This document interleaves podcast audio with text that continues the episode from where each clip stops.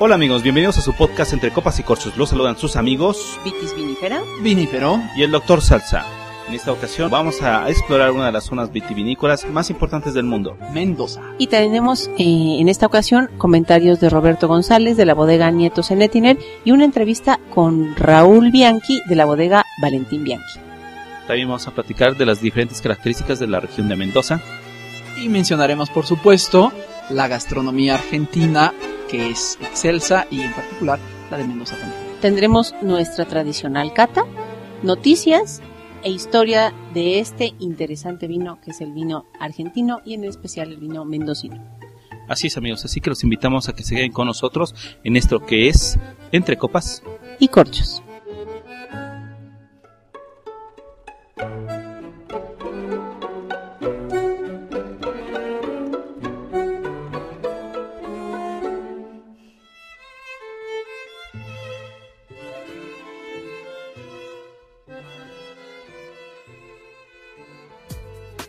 Hola amigos, ¿qué tal? ¿Cómo han estado? La verdad es un placer eh, encontrarlos de nuevo y compartir una charla de vinos con ustedes. Pues sí, muy contentos después de ya un rato de no grabar y, y después de los vinos chinos queremos ver qué más pasa, ¿no? Claro, explorar otras regiones de- del mundo del vino porque pues eh, la, la diversidad de regiones y de propuestas en diferentes países es bastante amplia. Así es, y aquí en México regularmente tenemos la presencia de unos vinos que en verdad son excelentes. De este lado del charco, en el hemisferio sur, tenemos a Argentina y dentro de Argentina, dentro de sus regiones maravillosas del vino, la que es por excelencia la región vinícola, Mendoza. Y de ello les vamos a hablar el día de hoy en este Y pues, desde luego amigos, eh, percibo que han tenido la oportunidad de degustar exquisitos vinos. Pitis, ¿qué, vino nos vas a compartir? Mira, en este en esta ocasión les recomiendo un eh, Premier Boulet, que es, es un vino espumoso rosado. Francamente, yo nunca me había atrevido, yo siempre había recomendado rosados con pizzas y tacos, pero nunca me había atrevido a un espumoso rosado con pizza. Y probamos eh, a algunos amigos, Emeritano, Driade, que son amigos de Cata Sabatina, probamos una pizza de carnes frías y venía maravilloso. Entonces, amigos, no se pierdan la oportunidad de un vino muy festivo, también combinarlo con pizza. Ah, fue la cata sureña que me perdí. La cata sureña, la cata cantón. La cata cantante, exactamente. Eh, un saludo para nuestros buenos amigos eh, Driade-Bajo y Emeritano. ¿Y ustedes, amigos, qué recomiendan? Bueno, pues yo en esta temporada, eh, por algo que comentó el doctor y que le respondió por ahí unos amigos en Twitter, pues me dio la curiosidad de ir a los supers y ver qué se vende, qué hay de rescatable dentro de los supermercados, porque también es una fuente importante de vino eh, y mucha gente compra ahí, por lo que yo estuve observando. Entonces, por supuesto, me encontré cosas buenas, eh, me encontré cosas regulares, la- muchas son regulares, pero me encontré varias joyitas increíbles y una de las cuales les quiero compartir el día de hoy, que es un vino tinto 100% Pinot Noir que se llama Mirasou, Mirasou se escribe, Claro. y es un vino de Sonoma Valley, en California, de la vinatería Mirasú, que recientemente fue adquirida por Julio Gallo, Julio Ernesto Gallo. Y bueno, este vino, la verdad, una maravilla. Rojo rubí, cuerpo medio, lágrima muy marcada, una nariz de fresas y grosellas y frambuesas, lavanda, maravilloso, increíble. Y en boca, bueno, una delicia. Esas grosellas se convirtieron en algo presente en boca. Un tanino suave, unas vainillas unos tostados muy ligeros. Un final medio largo, muy agradable. Y además el precio está increíble. ¿Cuánto, Sí, está muy accesible. Yo lo compré. Cien- ¿Tú lo compraste? Sí. ¿Cuánto? 189 pesos comercial mexicano. No se lo pierdan, amigos. Está, está genial. En la Comer. Y además que tuvo su promoción de 3x2. Entonces, Ah, esa me la perdí. ya ni modo, amigos. No quería mortificarlos con ese hecho. A ver, doctor, ¿y tú qué nos recomiendas para esta ocasión? Pues eh, amigos, eh, tuve el privilegio de hacer unas catas eh, comparativas de nebiolos mexicanos. Ah, ¿cómo sufres? Pues es que es eh, parte del trabajo de ir aprendiendo de- del vino, ¿no? El que sufrió fui yo porque no pude ir. y este compramos cuatro vinos mexicanos, de los cuales quiero recomendar mucho. Ya lo había tenido la oportunidad de probar previamente. El Bellaterra Nebbiolo de productor que se llama Francisco Pérez Kachirisky colaborador de José Luis Durán y José Luis lo, asesora para sus vinos. Y créanme amigos que el Bellaterra Nebbiolo es un vino exquisito, muy muy recomendable. Es un vino eh, rojo granate oscuro, eh, con un color bastante intenso, de ribete rosado, y en nariz expresa muchísima fruta y complejidad con notas de eucalipto, madera. Yo recomendaría que se decantara un poquito por la intensidad de sus taninos y de sus aromas para que abra completamente. Eh, tiene muchísima fruta de, de grosella, eh, frutas eh, moras, moras azules, y después te entrega notas de chocolate amargo, de resinas. Es un vino que además en paladar es muy rico porque es muy redondo, tiene un paso suave, eh, se sienten los taninos, pero está, está muy rico. Yo de los que probé en esa ocasión eh, fue de los, de los que más nos gustó por su equilibrio en aromas y en, el paso de paladar. Entonces lo recomiendo muchísimo. Bueno, y respecto a las noticias para el capítulo del día de hoy, estaba yo buscando algo que fuera interesante para compartir con nuestros escuchas y me topé con muchas noticias que merecían el calificativo, pero una en particular porque tiene que ver con México y por un evento que recientemente eh, ocurrió en Ensenada. Me refiero a Ensenada Gastronómica 2011, que se llevó a cabo el pasado 16 de junio, en la que se dieron cita 500 entusiastas y estudiantes de gastronomía bajo la dirección de 15 grandes chefs de la cocina nacional, entre los que se destacaron Daniel Obadía, Miquel Alonso, Paulina Bascal, Enrique Olvera, eh, Aquiles Chávez, entre otros más, que estuvieron compartiendo sus experiencias y sus enseñanzas sobre gastronomía en general y sobre cocina mexicana en particular. Están este, los chefs, yo creo que con mayor... Eh algunos con las trayectorias más amplias y también aquellos que son muy conocidos porque participan en, en programas televisivos, ¿no? Sí, ándale, como Aquiles, por ejemplo, ¿no? que tiene su programa de televisión. Sí. sí. También estuvo esta Silvia Cursin, que ahondó en el potencial de la cocina tradicional mexicana como patrimonio cultural, no solo de nuestro país, sino de la humanidad, gracias a la declaración de la UNESCO de, del año pasado respecto sí, a, a, la pasado. cocina mexicana, ¿no? estuvo muy interesante porque también eh, pues hubo algunos compañeros chefs que estuvieron, ay, compañeros, como si yo fuera chef. Compañero. es por lo mucho que me gusta esta cuestión, ¿verdad? Pero bueno, eh, precisamente este aquí les estaba hablando sobre un trabajo muy interesante de cocina sustentable en México. Y una de las cosas que me llama la atención de lo que mencionó es que estuvieron trabajando con productores y explotadores de tortuga y peje lagarto okay. de las regiones eh, oaxaqueñas y chapanecas, donde les estuvieron ayudando, él, Aquiles con un grupo de personas les estuvieron ayudando a saber explotar eso y que conserven eh, pues ese recurso, porque además eh, ustedes saben está muy protegido, pero puede ser usado para cocina local muy rica sin que lo pongas en riesgo. Entonces ellos estuvieron trabajando con cooperativas para organizarlos de manera que sepan explotar adecuadamente a esos animales y que ayuden a preservar la especie para las generaciones futuras. Eso es un valor que me parece incalculable dentro del trabajo que se hace de la gastronomía nacional, porque es asegurarla para las futuras generaciones y no nomás la inmediata. Eso es muy padre.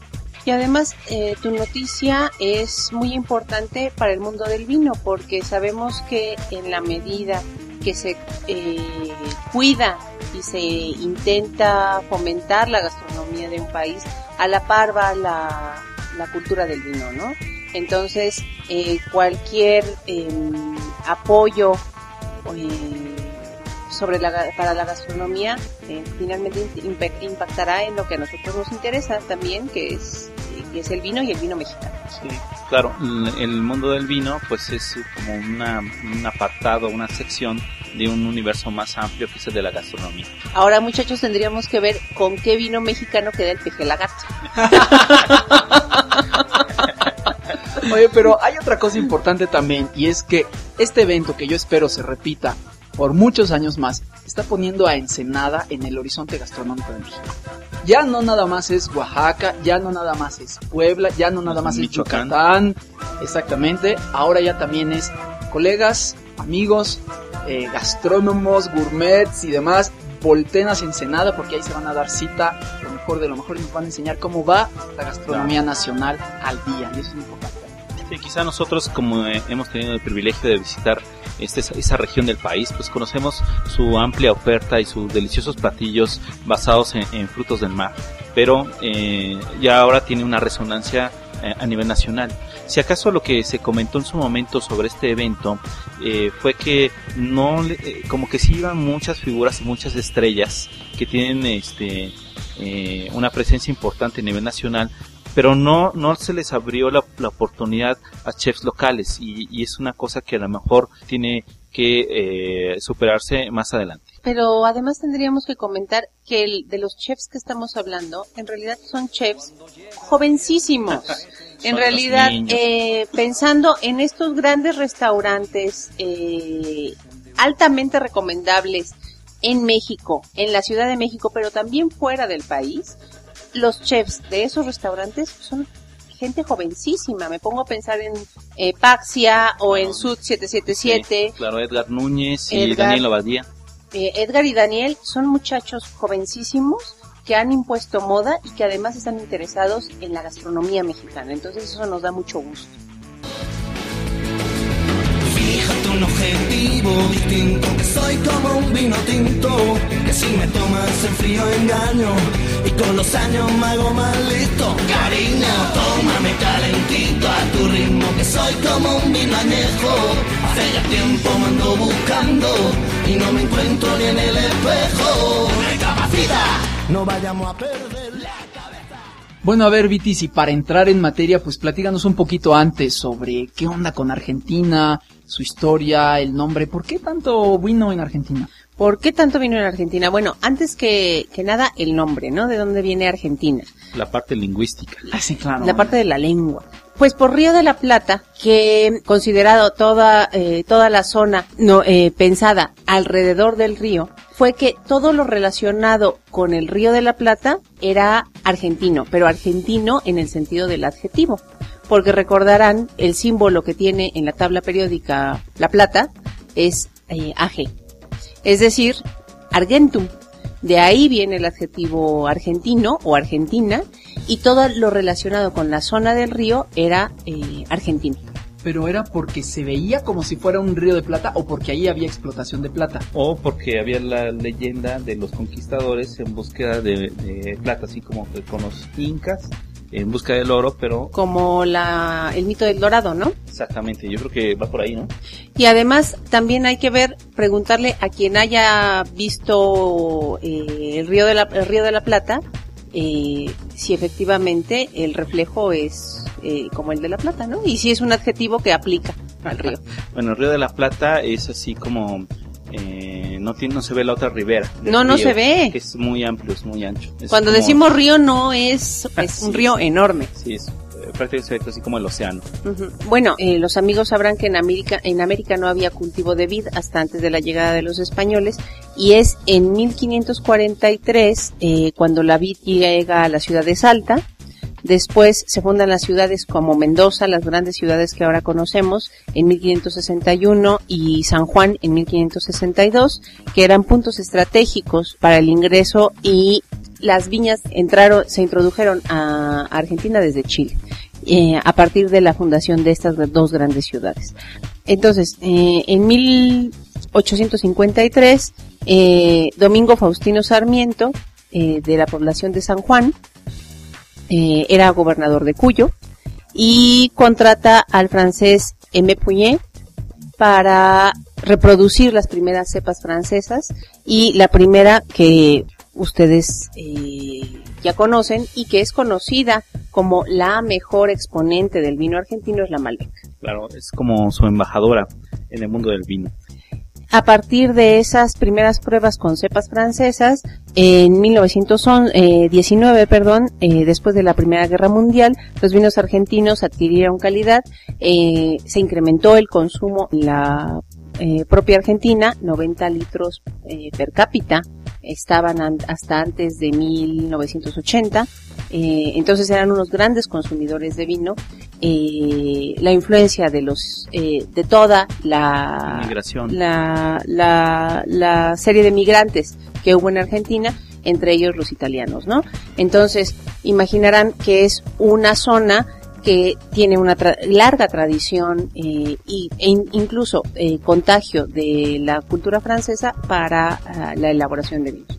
Al mismo tiempo, históricamente eh, tienen una cuentan con una gran fortuna que es el virreinato de mm, el Río de la Plata se fundó en 1776, eh, el primero de agosto de 1776, versus el virreinato de la Nueva España que se fundó en 1535. Entonces hay casi do- más de dos siglos de diferencia, lo que hace que sea un virre- virreinato muy libre Reciente comparado con el de la Nueva España que nos eh, ha gobernado, bueno, nos gobernó a, a la región de México, ¿no? Vitis. y sobre, y sobre todo un virreinato muy innovador, eh, muy innovador y libre de, de estos decretos reales. Piensen, por ejemplo, en 1699 se emite el decreto real por Carlos II, el hechizado, y ahora hablaremos de por qué lo llamaban el hechizado, eh, por Carlos II, el decreto en que se prohibía la elaboración de vino para consumo eh, general.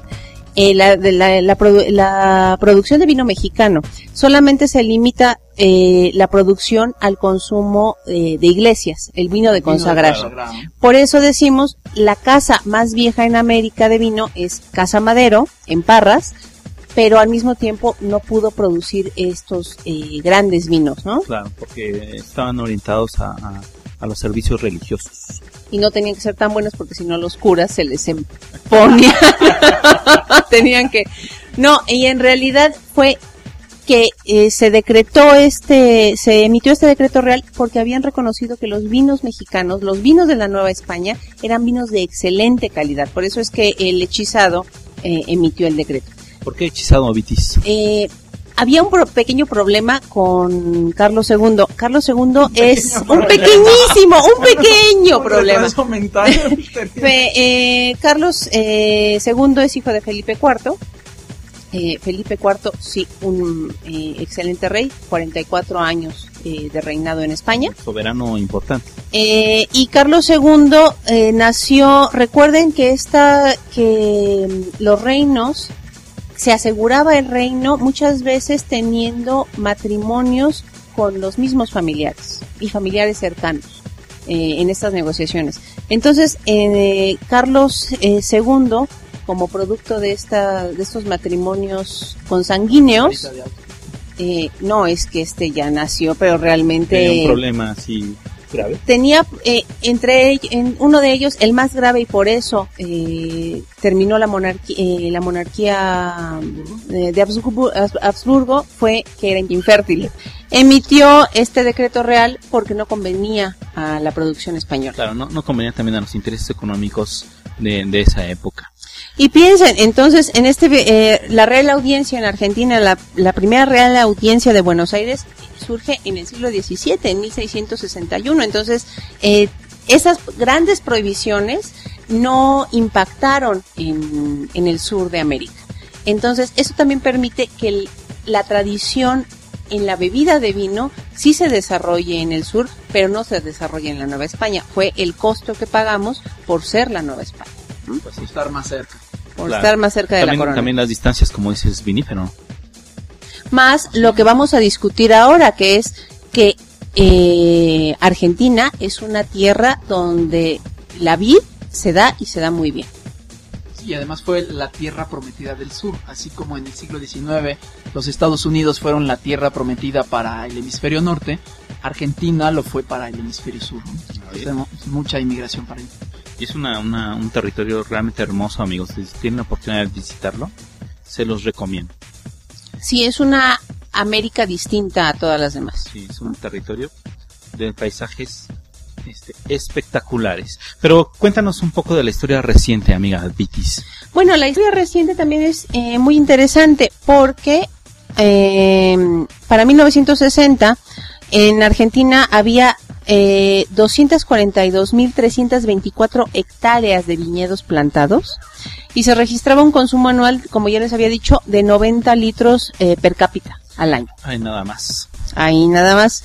Eh, sin embargo, la calidad del vino eh, que se producía era común, era de calidad regular. A partir de los años eh, 60 hay un problema con estos viñedos que estaban eh, saturados y hay un exceso en la producción de vino. Entonces, a partir de los años 60 se abandonan los viñedos porque no es un negocio rentable y es a partir de 1980-84 donde eh, a partir de 1982 exactamente, hay nuevas reglamentaciones eh, y, y la disminución de estos viñedos por el abandono hacen que se vuelva a levantar el consumo y la calidad y sobre todo a normativizar estos vinos, ¿no? Y a dar una reglamentación que asegure la calidad de los vinos. Y creo que este es un tema que a nosotros como mexicanos nos importa, porque siempre hemos estado discutiendo si hay que reglamentar la calidad o hay que esperar un consumo, una calidad mínima en el vino mexicano y siempre hay posturas a favor o en contra. En, no se reglamenten porque la, eh, la, creatividad del, eh, del enólogo se va a perder y como ve, y si vemos la historia de los vinos en Argentina vemos que haber reglamentado la, una calidad mínima en los vinos eh, fue a favor de, de, este, de estos vinos que a partir de 1980 entran en las grandes exposiciones en Vinexpo en Bordeaux. Eh, tienen grandes exponentes eh, de vino a lo largo del mundo y un español es perfectamente capaz de beber un vino argentino, pero no tanto ya un vino mexicano. ¿No? Entonces también tendríamos que pensar qué ha pasado con la historia del vino en Argentina, que es un excelente vino que sí tiene una larga tradición desde la, eh, desde la colonia, claro. pero que levantó en los últimos 20 años del siglo XX. Y que conduce a recientemente la declaración del 24 de noviembre de 2010 de cuando el presidente decretó que el vino era la bebida nacional, ¿no? Es que eh, apenas hace poquito. Es correcto. Y declaró el presidente que el vino argentino es un honorable embajador en el mundo y enorgullece a los argentinos que beben en el mercado doméstico lo mismo que en el extranjero, por lo cual se prestigia al país y se le declara bebida nacional. Lo interesante de esto es cómo llega, es decir, qué tan presente está el vino en la cultura argentina que lo declaran bebida nacional. Eh, en, en, este punto comentar que también está el, el tema económico como motor sí. económico porque es una industria, una agroindustria de, de gran importancia en Argentina. Era y lo que te iba a decir, eh, que les iba a decir a México no tiene todavía ese peso. Que es el concepto de que el vino es una fuente de ingresos para el país que eso también tendría que cambiar en México, ¿no? Sí, sin duda. Son varios factores. Ah, o sea, te ¿no? refieres a que no solo sea fuente de ingresos para Lolita, sino también para todos los mexicanos involucrados en el asunto. Exactamente, claro, ¿no? Sí. Que les adelanto amigos que estamos preparando un episodio especial sobre vino mexicano eh, a propósito del mes de septiembre. Así es. ¿Y podemos también traer nuestro tequila? eh, bueno, se Ese bien. día se vale. Okay. Ese día se vale tequila. Entre, entre copas y tequilas. Entre copas y tequilas. Entre caballitos y copas. Exactamente, queda mejor. A mí me llama muchísimo la atención eh, el tema de Argentina porque es una de esas eh, regiones vitivinícolas que que son relativamente recientes si lo comparamos con países como Italia, Francia y España pero que como que aprendió las lecciones de otros países, incluyendo su vecino eh, al lado de los Andes, Chile, en el que le apostó también en aquellos grandes vinos y ha logrado eh, de alguna forma sentar las bases para atraer capital y conocimiento de los de grandes bodegueros de Francia. Y otra cosa que mencionábamos eh, al dar estas cifras de la, la, el consumo promedio de los argentinos de vino, el consumo per, per cápita, eh, hace un rato Vinífero me comentaba que eh, a partir de eh, la, eh, la, cifra de 2008 es 45, 45, 45 litros, litros per cápita. Y lo que nosotros teníamos en 1960 era el doble, 90 litros per cápita. Es una cantidad bastante altísima de, de, consumo local de vino, ¿no? Es lo mínimo que se espera de ti, así que no sé, si bebes menos, ya no eres mi amigo. ya saben, amigos, disfrutar del vino, pero con medida. Pero volvemos a lo mismo. Si recuerdas, eh, doctor, lo que habíamos comentado en esta expo de vino italiano, donde nos decían que el consumidor promedio había bajado la cantidad porque había Porque elevado ahora- la claro, calidad, sí, sí, sí, porque ahora se busca más. Es lo mismo. Sí, claro. se nota que los argentinos es un merc- eh, el, eh, Argentina es un mercado de consumo maduro, que pues es- sí, está bajando cantidad porque sube calidad. Claro, antes era puro quebracho y ahora ya es Malbec mendocino, o sea, ya es otra cosa. Ahora yo ya sé, hay tiendas especializadas, no solamente el súper, sino hay tiendas especializadas con asesores, hay Las escuelas, eh, Escuelas de vinos, licenciaturas también. eh, posgrados. y si se quiere estudiar sobre vinos, se tiene que ir a Argentina.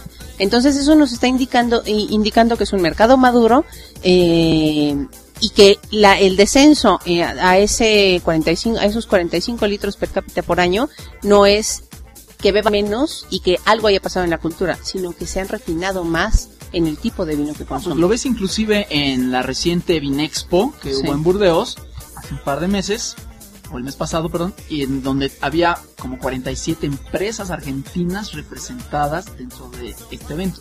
La calidad, la cantidad es enorme. 47 empresas, muchísimo. Sí, y te habla de que el vino argentino se bebe en Turquía, se bebe en China, se bebe en París, se bebe en España, pero no se bebe eh, vino mexicano. ¿Cuánto? em, tú darás la cifra. ¿Cuántas bodegas de vino mexicano fueron a la Vinexpo, no? Solo una LHito. LH. Pero también eh, hay un tema de escalas de producción. El número total de hectáreas eh, productivas de, de vid de Argentina este, multiplica por mucho el área total sumando las diferentes regiones de México. Bueno, eso también es cierto. Y para empezar, también ahí hay, eh, por ejemplo, Clos de los Siete es la propiedad vinícola más grande del mundo. Tiene 800 850 hectáreas como su propiedad única para la eh, fabricación de vino. Pero también- No te la encuentras así. también en me México pongo- está- ni en California, ¿eh? Tampoco me pongo a pensar, también me pongo a pensar en, en cuestión de hectáreas y pienso en no y pienso en los vinos de Eslovenia que no tienen muchas hectáreas comparado con Argentina y aún así la tradición se impone. No es una tampoco Claro. una Pero es un cuestión país de hectáreas. europeo, ahí Sí. el diferente. No es una no es un asunto de hectáreas, sino también de cultura y de que nosotros posiblemente en hectáreas podríamos superar a cualquier otro país, pero el consumo es lo que nos lleva a- Claro. abajo, ¿no? Bueno amigos, ¿qué les parece si eh, hacemos una pequeñita pausa y eh, escuchamos un poquito de música, de música inspirada en el tango de Atos Basisi? Vamos a escuchar.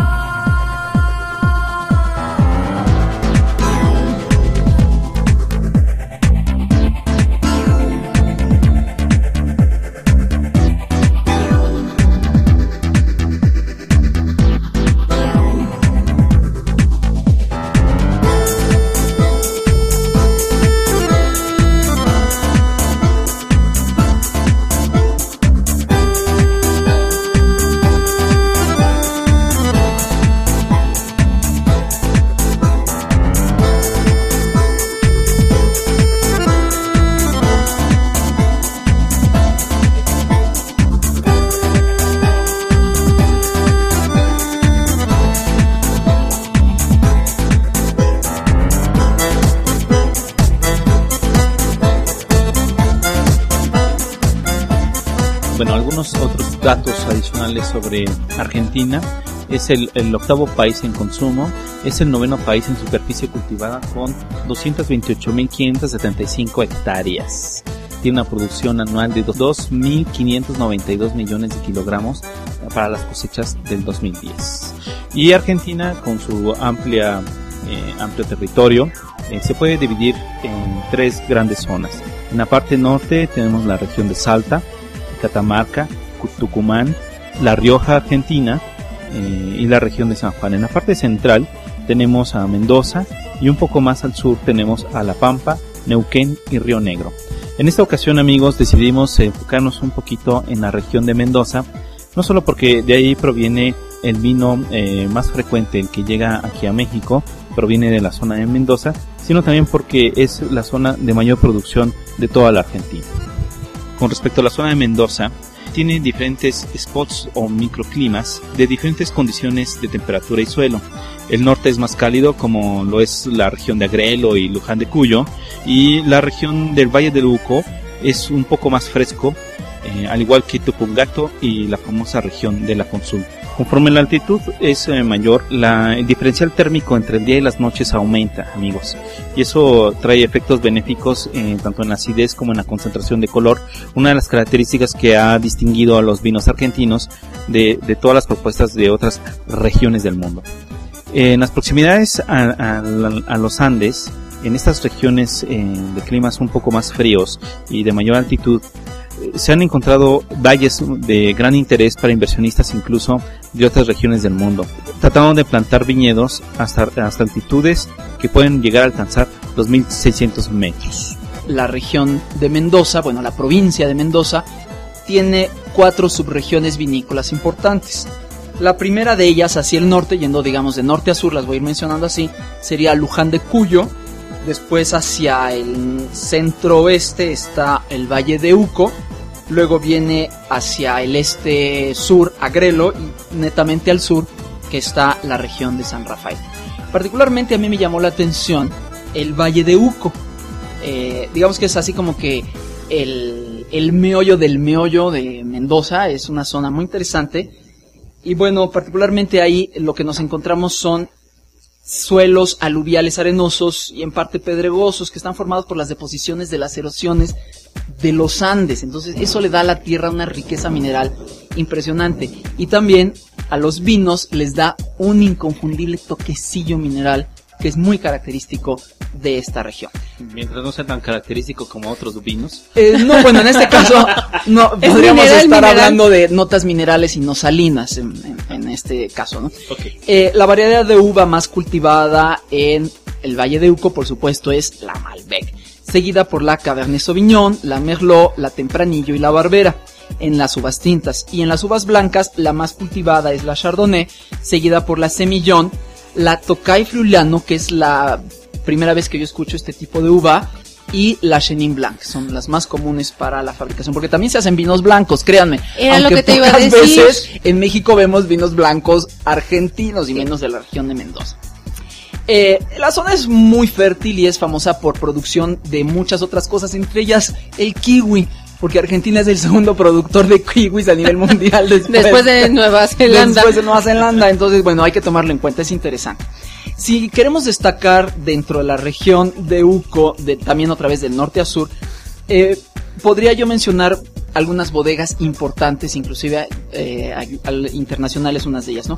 Estaríamos hablando, empezando por el norte, en la región que ellos llaman Tupungato, las bodegas de Freixenet y de Sofenia. Freixenet, que es famosa a nivel internacional, y nosotros también tenemos aquí en Querétaro una bodega, ¿no? O sea, es el de las cavas de, de, de España. Después, de sí, sí, sí, de sí, sí, Freixenet. sí, de las cavas catalanas.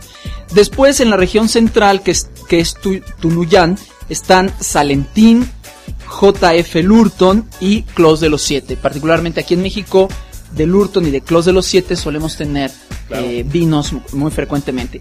Y en la parte más sur y, y también más pegada, digamos, a la cordillera de los Andes, está la famosísima casa de Ofournier que tiene viñedos no solo en Argentina, sino también en Chile y en España, en Ribera del Duero y en Rioja, particularmente. Y es la región sur de el Valle de Uco que se llama San Carlos. Hay vinos muy destacados, amigos, algunos se venden en México, particularmente me gustaría mencionar el Alpha Crux Malbec de Ofournier o el Ofournier Syrah que nos encontramos en ocasiones en eh, Bodega Palacio y ese tipo de lugares un poquito más exclusivos. Y del Clos de los Siete, por supuesto, está Clos de los Siete que se vende en México, Claro, pero también está, encanta. sí, es delicioso. Y están Linda Flor, que es un Malbec de Monteviejo, que es uno de los vinos premium de Clos de los Siete, estupendo. Bueno, estupendo y estupendo. Extraordinario. Extraordinario. En dos palabras, extraordinario. Amigos, si tienen, bueno, yo tengo oportunidad de probar el de Clos de los Siete, realmente me encantó. Fue una bomba de, de fruta muy rico, Sí, pero no, no solamente fruta, sino también tenía una complejidad aromática que le dan notas eh, de resina, de flores. Pimientas, O sea, por ahí, chocolates, son, son unos vinos muy buenos. y a un precio realmente increíble. Yo creo que está como en 450 pesos mexicanos. Muy, muy accesible y muy, muy recomendable. Así es, no se los pierdan amigos. Bien, pues otra de las regiones importantes de Mendoza es Luján de Cuyo. Luján de Cuyo tiene como particularidad que es el que concentra la mayor cantidad de bodegas de la región de Mendoza con 118. Eh, esta concentración de bodegas le permite una, una diversidad de, de, diferentes tipos de producciones. Estamos hablando de vinos de autor, de boutique, eh, bodegas familiares y de grandes escalas eh, que se enfocan en vinos de volumen, que tampoco está mal hablar de vinos de volumen porque son eh, también excelentes vinos, ¿no? aunque no se pretendan que tengan características especiales o un cuidado muy particular en el viñedo. Esta región está a unos 20 kilómetros de la ciudad de Mendoza. En promedio tiene una altitud por ahí de los 945 metros sobre el nivel del mar. Tiene un clima semidesértico, eh, temperatura anual promedio de 16 grados centígrados. Y tiene una amplitud térmica, que es lo que habíamos platicado previamente, que va desde los 36 grados centígrados en el día a los menos 5 grados centígrados en la noche. Eh, tiene suelos aluviales, rocosos y arenosos. El agua proviene del cielo de los Andes. Y Luján de Cuyo tiene como particularidad una denominación de origen que se fundó en el, en, en el 2005. Para, eh, para poca sorpresa, Malbec es, la, es el varietal más sembrado en esta región. Y, pero también puedes encontrar buenos Merlot, Pinot Noir y Syrah. Dentro de la denominación de origen de Luján de Cuyo tenemos a las bodegas muy famosas y con una buena presencia aquí en México de Luigi Bosca, Norton, Nieto Zenetiner y Lagarde. Así es, y bueno, quisiera agregar aquí que tanto el Valle de Uco como Luján de Cuyo tienen los viñedos más viejos de toda Argentina. Ahí se pueden encontrar viñas con 60, 70 y 80 años de edad y que siguen produciendo de manera normal. ¿no? Y lo que acaba de decir el doctor es muy interesante, ¿no? Su denominación de origen es muy, muy joven. Sí, sí lo que estamos hablando Tiene de seis 2005. años, ¿no? Eh, otra de las eh, eh, bodegas importantes en esta región tenemos uh, de las que yo reconozco la una de mis favoritas Navarro Correas Navarro Correas con, Wow. junto con Luigi Bosca son exponentes en México del vino argentino, ¿no? Sí, así es. y la bodega Catena Zapata también Ah, muy muy reconocida No, y Trapiche también está ahí, ¿no? Otra pichi también. bueno tiene un montón Bueno, pero espérenme, porque también hay otra denominación de origen en San Rafael, Sí. y ellos la tienen desde 1990, aunque esta denominación hace más bien referencia a la región, porque puede implicar más de un tipo de cepa para la realización de los vinos. Me refiero a que es una denominación de origen de la región San Rafael. Mira, ahora que estás hablando de denominación de origen, me viene eh, la duda y esperaría que nuestros amigos en Facebook y, en, y a través de Twitter nos lo dijeran si les gustaría un programa, un episodio solamente de cómo leer las etiquetas, porque estamos hablando de denominación Claro. de origen y denominación y DOC y quién sabe cuánto más, pero no sabemos que realmente no todos los vinos tienen denominación de origen, que no tienen por qué tenerla, aunque tengan el país, y que, y que sí, ¿qué significa todo esto, no? Claro, muy pertinente lo que comentas, Vitis, porque, eh, por ejemplo, en el caso de los vinos argentinos, las etiquetas o las eh, clasificaciones de reserva, gran reserva, roble o crianza, no quedan a criterio del productor y no están eh, reglamentadas como es en el caso de España. En el caso de España, tú sabes cuántos meses tienes para un crianza, ¿no? Claro, por no hablar de que leer una etiqueta de vino borgoñón es todo un rompecabezas también, ¿no? Pero no ¿O sé, cuál es que tú dices? y no sé, después, yo pensé que los- las etiquetas de los vinos franceses eran ya complicadas, pero me parece que los italianos son aún más. Ma qué cosa. Entonces, yo creo que sí nos podríamos aplicar para ver cómo se lee una etiqueta y no confundir el, la ciudad o el país o la región con la denominación de origen, ¿no? Exacto, yo creo que eso es súper interesante. ¿Les parece bien si escuchamos un fragmento de lo que nos compartió el enólogo Roberto González de la bodega argentina Nieto Zenetiner sobre las características que nos da en el Malbec las diferentes altitudes de los viñedos?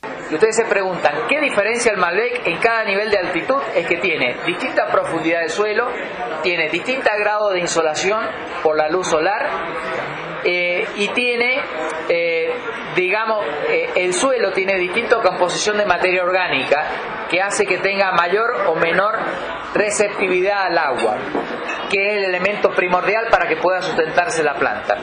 La verdad que a los 950 metros de altitud, eh, el Malbec que se produce de esa, zona produce, en la boca un Malbec con mucha carnosidad, mucho volumen de boca, digamos. La de los 1050 metros de altitud, el Malbec que se produce en esta zona produce mucha intensidad de color. Los colores son del origen que van hasta los rojos violáceos hacia los azules, eh, debido al pH un poco más elevado. Eh, y eh, puntualmente, desde el punto de vista de la nariz, produce muchos aromas a frutos negros del tipo de la mora.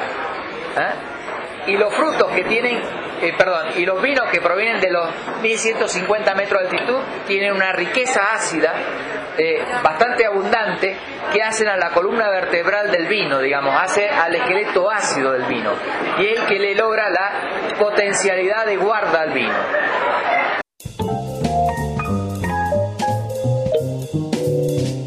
Hablando de gastronomía en Argentina, si tienen la oportunidad de visitar Buenos Aires, no dejen pasar la oportunidad de comer o cenar en Puerto Madero. Realmente es un lugar espectacular.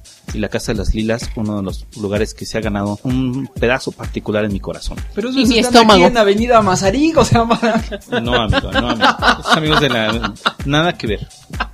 Bueno, pues me imagino que todos nuestros escuchas habrán tenido la oportunidad, espero, de tener un acercamiento a la gastronomía argentina, que es muy, muy, muy característica.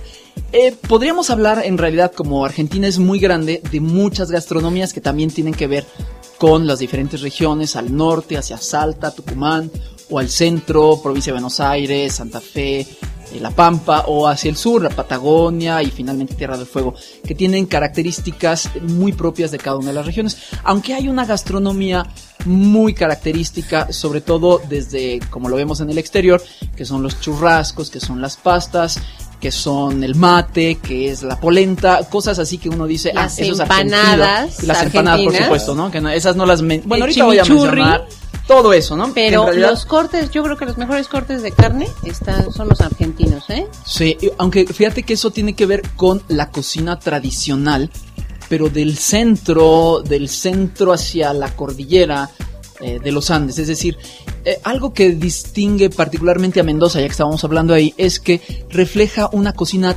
argentina mucho más tradicional. Que la gente inclusive se mueve en turismo gastronómico hacia esas regiones para conocer cómo se guisaba antes los asados, las pastas, las salsas, los fiambres y todo eso que tiene un cierto... eh, allá le llaman el turismo de la añoranza y que es uno de los eh, ingresos de la región muy importante, el segundo quizá después de los vinos, porque eso es una parte que eh, pesa mucho, digamos. Sí, bueno, pues podemos hablar en términos generales de la gastronomía argentina, así digamos a secas, en donde están por supuesto los asados, los bifes, los churrascos, pero también algo que consumen mucho son las milanesas, así como en México igu- igual, y las escalopas, que allá les dicen escalopes, que se acompañan generalmente de malbecs maduros y tánicos. También consumen mucho pollo a la parrilla o pollo rotizado, le dicen ellos, que sería el Por- rostizado para nosotros. con- con Porque que está el vuelta. roti, exactamente, el roti y que lo consumen básicamente con chardonnay de Uco. Eh, podemos hablar del rollo jaldrado de carne que va con Malbec joven como el que degustamos el día de hoy para, Ya para este episodio, les vamos a hablar en un momento. Y por supuesto las pizzas, que también en Argentina son muy importantes. Eh, pizzas a la parrilla, pizzas de mozzarella, que es la más común, eh, pizza canchera, que se consumen con torrontés, que es vino blanco, o bien con Malbec joven. Me acabas de sorprender con aquello de pizza con vino blanco. Eso sí Así no- lo consumen, la, pero la de mozzarella. Bueno, tendríamos que, ¿sabes qué? Probar el torrontés argentino, que no hemos Que no tenido oportunidad mismo, para claro. ver qué, qué hay. Eh, yo sí tengo oportunidad y lo recomiendo mucho. Ay, ay, ay. Miren, miren, no, no es por eh, exhibir al doctor, pero estaba atrás de nuestro estudio comiéndose el último eh, bocadillo de jamón jamón. serrano con queso y vino solamente a presumir que él sí había bebido un torrontés argentino. Otra cosa clásica son, por supuesto, las empanadas de las que hablábamos, que normalmente son de harina de trigo horneadas Y los rellenos pueden variar mucho, pero el más clásico es el de carne roja picada con cebolla, huevo cocido, aceitunas y uvas pasas. Se pueden acompañar por un mal, Malbec joven o por un Merlot, que normalmente allá en Argentina lo sirven en jarra, no en botella. Eh, las empanadas normalmente se cierran con un pliegue lateral cuyo dibujo permite identificar el tipo de relleno que tiene. No pude yo encontrar en la información que busqué en internet cómo son las claves para esos rellenos, así que si tenemos algún radio escucha, digo un internet escucha, que nos pueda pasar el dato, se lo vamos a agradecer. Hay postres famosos, los postres de leche son clásicos. Ay, sí, por, favor, los alfajores. Los alfajores, también tienen torrejas, buñuelos, eh, churros y por supuesto el postre favorito de Mafalda, los panqueques. Y para desayunar, las medias lunas, que serían Con manteca, cuernitos. exactamente, medias lunas con manteca, exactamente. Ahora, particularmente en Mendoza también tenemos una comida local que sí se vuelca mucho sobre las legumbres, sobre eh, las legumbres además locales, andinas, muchas de ellas. Y bueno, ahí sí nos encontramos más con guisos y pucheros, que son de carne de res, de cerdo, de ave y de llama. Lo cual es interesante, porque pues, yo nunca he probado llama y me gustaría eh, tener la experiencia. Y ahora sí que dicen, llamas a mí y vienen todos. Vamos a cocinar. Hay asados y fiambres elaborados de la manera tradicional, que es una de las cosas que hace que la gente vaya a turistear por allá. Los vegetales autóctonos como la quinua, el poroto, la palta, zapallos, cayotes y ajíes, que en realidad son frijoles, calabazas, aguacates, chiles, pero con los nombres y las características locales, que normalmente les utilizan para eh, acompañar sus asados y sus guisos. Eh, creo que te de postres.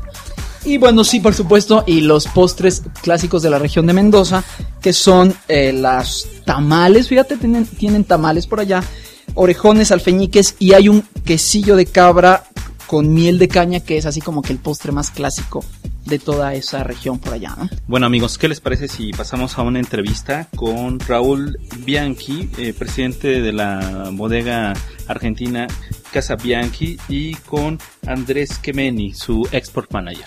Cuéntanos, don Raúl, de, de cómo inició este proyecto en, en Argentina, porque sabemos que tiene una trayectoria muy amplia. Claro, son más de 82 años. Esto nace con mi abuelo. Eh, él viene de un pueblito muy pequeño que se llama Fasano, en el sur de Italia. Eh, un hombre muy inquieto, un hombre muy investigador. eh, él era perito mercantil, era maestro y bueno, decide venirse a la Argentina porque tenía un primo que le cuenta de que en la Argentina eh, había mucho trabajo, se ganaba plata, eh, bueno, etcétera, etcétera. Y él llega a la Argentina y a través de su primo entró a trabajar en el ferrocarril. Y cuando se hace la extensión de línea a San Rafael, le ofrecen venir a San Rafael como, como jefe de estación. De acuerdo. Él viene como jefe de estación y enseguida toma un montón de, de trabajos extra, eh, llevando contabilidades de otras empresas y qué sé yo, y hasta que conoce su mujer, Elsa, y su cuñado era enólogo de la Facultad de Corne- Corneliano, Véneto, y bueno, vio cómo son estas cosas, ¿no? Uno empieza a hablar con el cuñado y dice, Claro.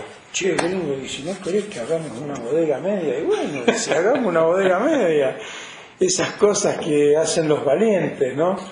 Y bueno, los primeros años fueron duros, fueron difíciles, eh, obtuvieron unos créditos, los créditos, eh, bueno, le complicaron muchos momentos de la vida, y un buen día el gobierno mendocino eh, pide que todos los bodegueros presenten sus mejores vinos porque había un pedido de exportación a Australia y eh, entonces habían abierto un concurso y el que ganara el concurso era el que iba a hacer la exportación, que fue la primera exportación de vinos hecha desde Argentina y la gana el vino del nono y se exporta como el mejor exponente argentino. Eh, vino el, presidente de, de Australia, eh, bueno, fue todo un acontecimiento, vinieron a la bodega, eh, hicieron las degustaciones de los vinos, y de ahí es un poco como que la bodega se, se agranda y empieza a trabajar fuertemente, mucha prensa, mucha publicidad, Eh, luego se conecta con, con, una, con un hombre que falleció ya hace mucho tiempo, Uso Chovini, y él empieza a hacer toda la distribución. Y yo creo que es un poco la parte de, de lo bueno de, que tuvo la bodega, porque el nono en realidad estaba solo. Sus hijos, eh, eh, cuando empiezan a tomar parte de la bodega, eh, ya la bodega tenía, digamos, mi padre se recibe de enólogo en el año 48, 47, la bodega se funda en el 28, ya 20 años más tarde era como que cuando los nietos, o, o, sea, los hijos de don Valentín empiezan a formar parte de la compañía, la, bodega ya había pegado los, los primeros pasos importantes, ¿no? De acuerdo. Y bueno, mi padre es enólogo, eh, un gran investigador, un gran estudioso, recorrió el mundo viendo bodegas, visitando bodegas, eh, en algunas los acompañábamos y en otras no, pero bueno. que a veces los llevaba y a veces no. Claro, que cuando nos llevaba, que éramos chiquitos, cinco años, siete años, diez, era bastante aburrido porque nos quedábamos siete, ocho horas arriba de un coche en una plaza y él estaba en la bodega y bueno, pero eh, bueno, un poco el apoyo de la familia y el esfuerzo de todos, ¿no?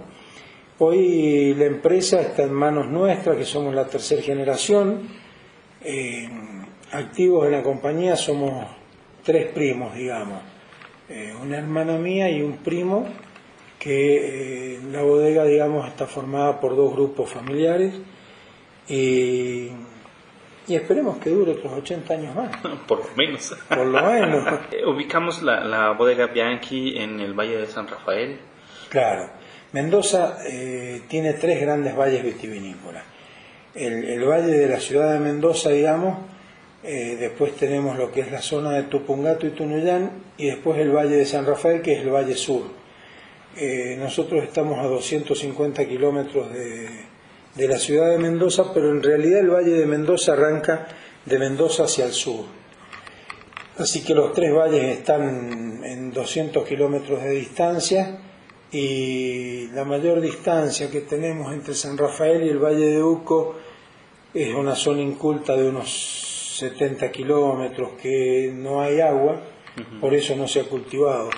El, la zona de San Rafael estaba regada por el río Atuel y el río Diamante, eh, que los dos juntos forman la cuenca hídrica más grande de la provincia de Mendoza. Nosotros tenemos más de 100.000 hectáreas con derecho de riego en la, zona de San Rafael.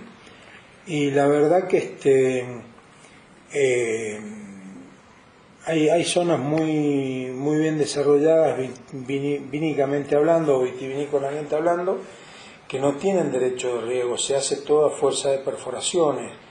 La zona de San Rafael o de Mendoza toda eh, tiene una característica en el suelo, porque como es zona desértica, de muy bajo régimen de lluvia, 200 milímetros anuales, eh, eso, eso produce un clima muy especial para las viñas. Y las tierras son franco-arenosas, eh, con, una, con una capa calcárea más o menos a unos 40, 80 centímetros de profundidad, a veces un metro, a veces aflora, flor de tierra, y eso es lo que le produce la gran tipicidad a nuestros vinos.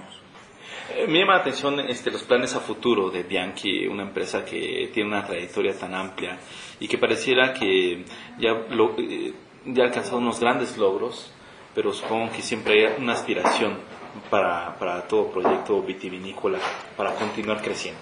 Bueno, eh, el hombre, el ser humano es un ser competitivo de por sí y y cuando usted sube una montaña empieza a pensar en otra más alta y cuando llegue y sube la otra quiere subir otra más alta.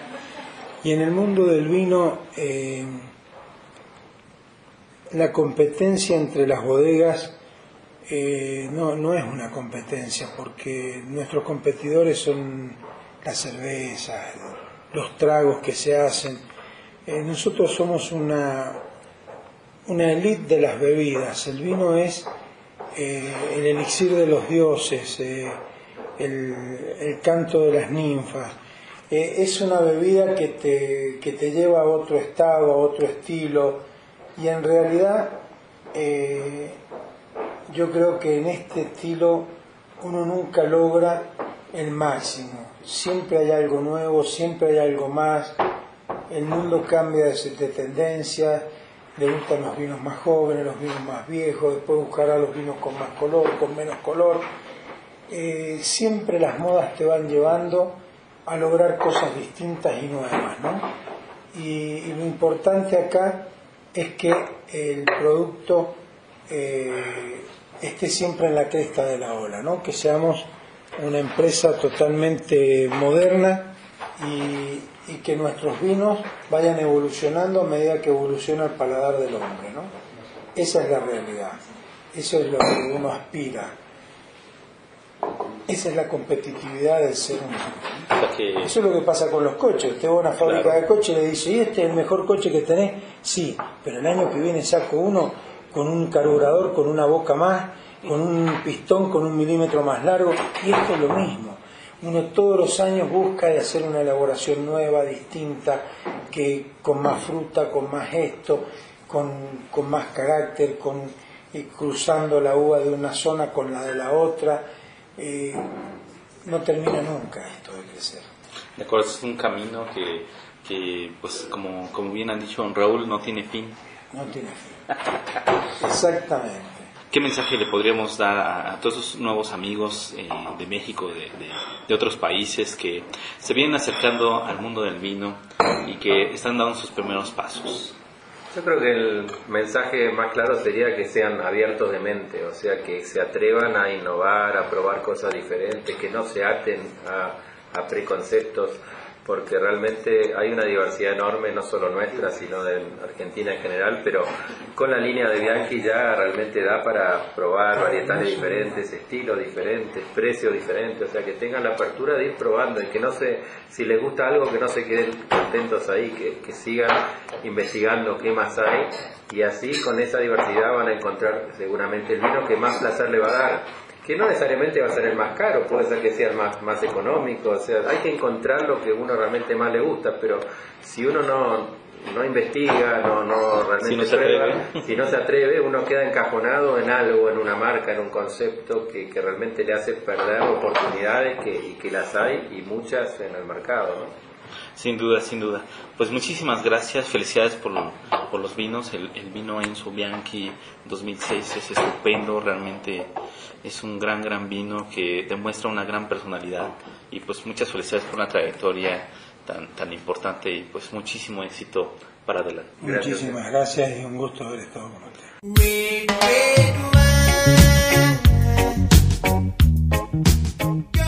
Pues como ven amigos, interesante lo que nos compartió Raúl Bianchi, una de las personalidades de mayor importancia y de mayor peso en la industria vitivinícola argentina. Sí, fue muy importante, eh, sobre todo reconocer la influencia que ha tenido la cultura italiana sobre el vino argentino, eh, que es un vino de, de migrantes, ¿no? En buena parte. Sí, claro. Bueno, la cultura argentina está cuajada en, en el crisol del- de la migración italiana, ¿no? Que es- Pero bueno, ya como que es momento de hablar de sus vinos. Y en específico de uno. Bueno, ¿qué vino tenemos hoy, Vitis? Bueno, ven- amigos, tenemos un Valentín Bianchi, mal, 100% Malbec, y ahí, como ya saben, de Mendoza, Argentina, de 2009. En, en vista es un, es un vino que, que satisface esta característica muy común en los vinos argentinos de capa alta. Yo creo que es un color granate oscuro con un ribete rosado que habla de su juventud del vino y que pinta hermosamente las, las paredes de la copa con una fila de piernas o lágrimas. Yo generalmente soy muy positivo, entonces yo siempre veo piernas en mi copa. Yo siempre soy positivo. No, pero... Eh, pero sí como que eh, con eh, un, eh, un descenso lento, muy muy atractivo en vista.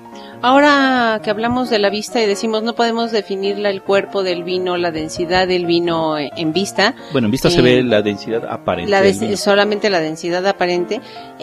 Con este vino, amigos, déjenme decirles que moverlo en copa es un placer, ¿no? Ver cómo va pintando la copa eh, va, y las lágrimas van escurriendo. Es un vino que gusta mucho en vista. Sí, y una- se ve untuoso, sí, se, mm, se Atractivo, dan ganas de, be- de beberlo solamente de la vista, ¿no? Así es. Y bueno, en nariz, este vino en primera instancia, en primera nariz, lo que encontramos es una gran frutalidad, particularmente frambuesa y zarzamora es el primer golpe. En una segunda nariz ya podemos encontrar toques más interesantes de chocolate, de menta. Hay algo herbal ahí que no hemos eh, no nos hemos puesto de acuerdo todavía. Pero Eh, herbal muy fresco. Exactamente. Eh, pero está, está cerca de la menta. Algo, sí, y algo así como un poco a pasto, como, no sé, pero está presente también y es, y es muy interesante. Y notamos hacia el final también un toque como de grafito, algo ahí como de lápiz recién sacado de, de la punta. Exactamente, que tiene esa, esa percepción. Muy probablemente eso, ese toque herbal y mineral que estamos viendo sea el mismo, ¿no? Desde distintas perspectivas, porque si es algo fresco, algo se- sí seco, pero eh, Sí. es un, una hierba mineral. Ah, al- algo que por ahí que Sí, le da el toque, es- exactamente. digamos, es un como contrapunto a sus notas frutales. Eh, Ah, es sí. excelente, ¿no? Porque se combina muy, muy bien. Así es. Y ya en copa vacía, pues tenemos unas notas vivas, frutales y tostadas también eh, mezcladas que hacen muy interesante. Y se percibe también ahí algo tostado chocolatoso. Ahora, antes de que yo vaya a boca, ahora que dice vinífero eh, Jamaica, eh, recordemos que los sabores que nosotros damos son los que nosotros conocemos, que muy probablemente cua- si hay o- alguien que no haya bebido Jamaica, a lo asocie a, a otro, Oye, otro sí, tipo de sabor, ¿no? Bueno, es, es un tema de la paleta aromática y de... Y cultural, Sí, porque sí. Ayer yo leía una descripción en Twitter de un vino que olía a zarzaparrilla y yo me quedé así de, ¿a qué? Habrá quien le huela el vino a Coca-Cola, ¿no? Que, y, y sabes, y es efectivamente la esencia, pero no sabes cómo llamarlo, ¿no? Claro. Sí. En boca lo primero que tenemos es eh, las jaleas, las jaleas de estos frutos rojos que ya reconocía vinífero en nariz, eh, se confirman en la boca. Es un vino muy agradable en boca porque lo, el- lo primero que tienes en, en el ataque es eh, la frutalidad de estas. No es, eh, muchas veces en los vinos tenemos estas mermeladas con frutos muy, muy dulces que nos recuerdan mermeladas, compotas. En este caso es una jalea, es una suave, ¿no? es, es, eh, un dulzor mucho más suave, eh, confirmado con estas, eh, con estas notas de frutos que ya mencionaba vinífero. Después viene eh, la, tiene una muy buena acidez. Ahora, cuando digo buena acidez es una acidez bastante equilibrada con, Exacto, con la sí. astri- astringencia del vino y con todos los otros componentes del vino. Porque recordemos, por ejemplo, no es la acidez, si se ponen a pensar amigos, no es la acidez de un vino riojano donde lo que persiste es la acidez, Sí, claro. sino es una acidez muy equilibrada que se mantiene a lo largo de eh, del, Del paso el del- paladar. del paso por el paladar y mm, se nota eh, ese sabor a pimienta que también se reconocía en segunda nariz. El tanino es ligero, pero también se mantiene. Está muy bien logrado, es un muy, muy bien hecho, con un final eh, ligeramente, eh, recuerda ligeramente la barrica de por la que ha pasado este vino, que es estos tostados. Y es de duración media, ¿no, Vitis? Sí, la duración es de seis caudalias y es un vino que viene muy bien con la comida argentina y que eh, por tanto también viene bien con nuestras pizzas, así que no sé cómo nos vamos a ver al rato. Eh, bueno, eh, recapitulando un poquito las experiencias de este vino, creo que es muy adecuado para aquellos que vienen empezando con el mundo del vino. ¿Por qué? Porque es un vino realmente muy rico, muy atractivo, pero también no es tan no es tan sencillo en su paleta aromática, te ofrece cierta complejidad, pero de forma muy armoniosa y muy agradable. Bueno amigos, y solamente nos queda una felicitación muy especial a amigos que están poniendo todo su entusiasmo en el mundo del vino, que eh, son los amigos del grupo Trinergia, Trinergia Vinos, por si quieren seguirlos, arroba Trinergia Vinos, a nuestro amigo Rodolfo y a nuestro amigo Omar. A Richie. Eh, que están poniéndole todo y que cada día están con más vinos eh, acercándolos a más consumidores. Y sobre todo que están enfocados al 100% con vino mexicano. Ellos, Mm, su sí. portafolio está compuesto solamente de bodegas mexicanas. Muchas felicidades por este segundo año de muchos que vendrán. Enhorabuena para todos. Bueno amigos, desafortunadamente siempre nos falta tiempo para poder seguir charlando todo lo que queremos sobre este fascinante mundo de la gastronomía y los vinos. Pero pues es momento de decir hasta luego. Pues sí, amigos, y sobre todo agradecerles eh, el tiempo que dedican a escucharnos y a compartir sus experiencias con nosotros a través eh, de Facebook. Recuerden que ahí nos sí tienen y nos seguirán teniendo en la página de Facebook Copas y Corchos. Y también eh, recuerden que nos pueden descargar en donde, doctor. Directamente de la página www.copasycorchos.com o a través de la tienda de iTunes. Y bueno, por si tienen dudas, comentarios, sugerencias que nos quieran hacer más en directo, nos pueden mandar un mensaje a copasycorchos.gmail.com Y si quieren seguir en contacto con nosotros de manera individual, eh, nuestras, nuestras cuentas de Twitter. Para Vinífero es arroba vinífero. Y si quieren conocer las patoaventuras viníferas del Dr. Salsa, lo pueden seguir en arroba drsalsamx. Bueno, son salsaventuras, amigos. bueno, y si quieren seguir y divertirse muchísimo leyendo las aventuras de Vitis Vinífera dentro y fuera del mundo del vino, la pueden seguir en arroba vvinífera. Y bueno, no nos queda más que decirles gracias y ¡Salud!